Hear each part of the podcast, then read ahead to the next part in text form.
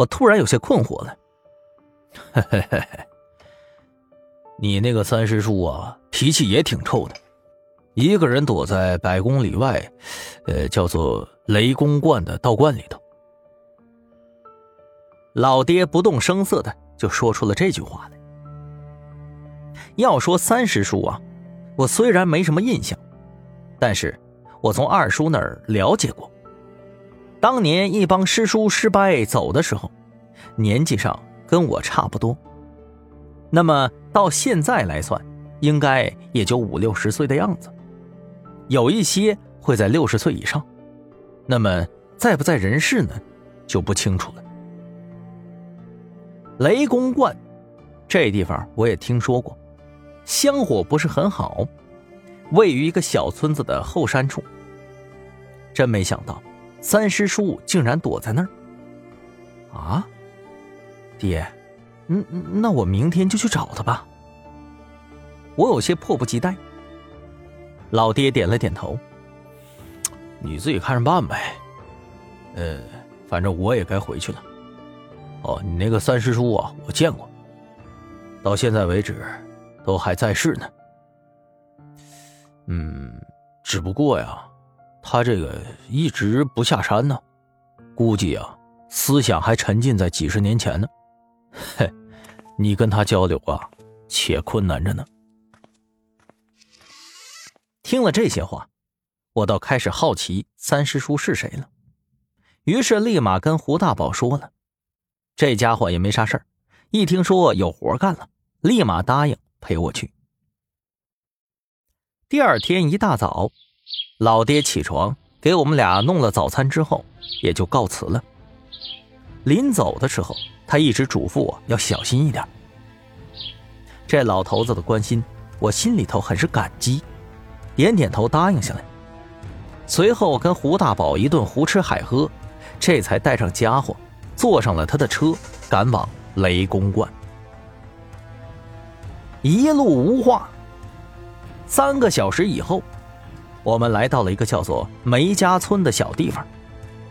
这是一个几百户的大村子，三面围山，村民们靠着种田为生，所以说比较贫困。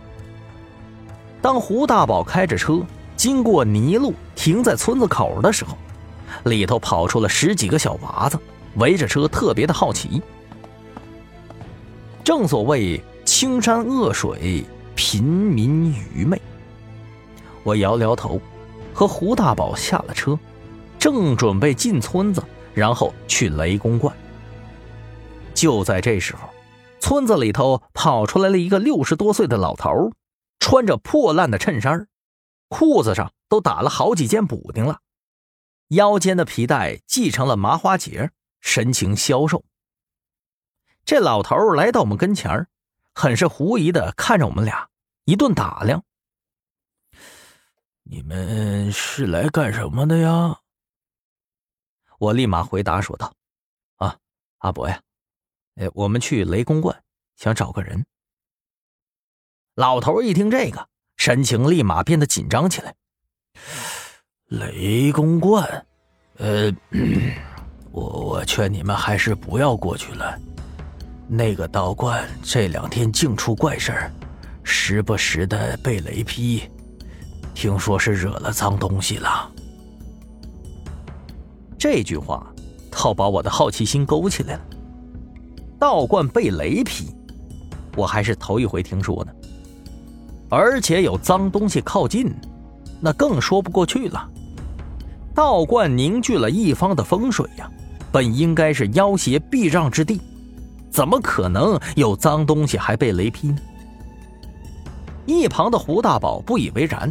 对老头子嘲讽说道：“玩儿，我说，老人家您可别开玩笑了，那被雷劈的还能有人活着呀？”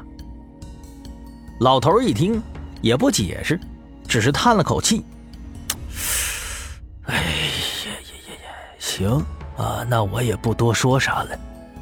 我是这儿的村长，我姓王，有啥事儿你们可以找我。”说完。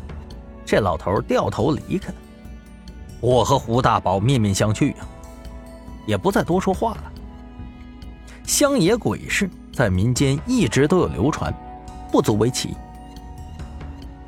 通往雷公观的是一条泥路，有些湿滑。我们俩走了大概有半个多小时，低头一看，发现那个梅家村就在山脚下，离我们不远处的半山腰可以看到一处道观。那个道观不大，外墙是黄色的，还有一些香火飘渺而出，看起来挺祥和寂静的。我就不明白了，这王村长为啥这么害怕呢？